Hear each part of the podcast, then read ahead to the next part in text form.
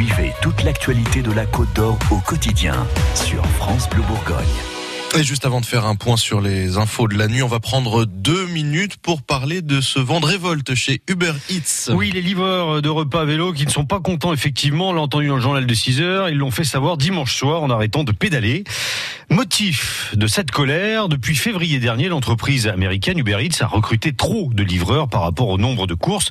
Du coup, il y a moins de boulot, ils perdent de l'argent, Thomas Nougaillon. Oui, avec leurs caissons noirs et verts sur le dos, ils estiment qu'ils sont plus de 400 à tourner à vélo dans les rues de Dijon. 400 pour aller chercher les commandes dans 80 restaurants de la ville et les livrer chez les clients. 400, c'est beaucoup trop. Depuis quelques mois, les plus anciens d'entre eux auraient perdu 25% de leurs revenus, à l'image de Bébert, l'un de ces forçats de la route.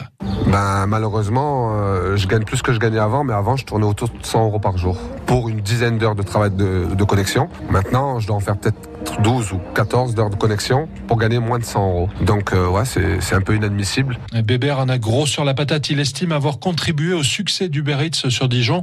Sa fidélité à l'enseigne ne serait pas payée en retour. Moi, je fais partie des livreurs qui livrent 20-30 livraisons par jour. Je suis en vélo électrique, comme vous pouvez le voir. Je me suis équipé. Puis quand je vois le retour du qu'on me fait derrière, ou c'est qu'on me donne plus de travail, ou c'est qu'ils baissent les, les bonus qu'ils nous mettaient pour nous attirer. Vous avez l'impression de nous faire avoir, quoi.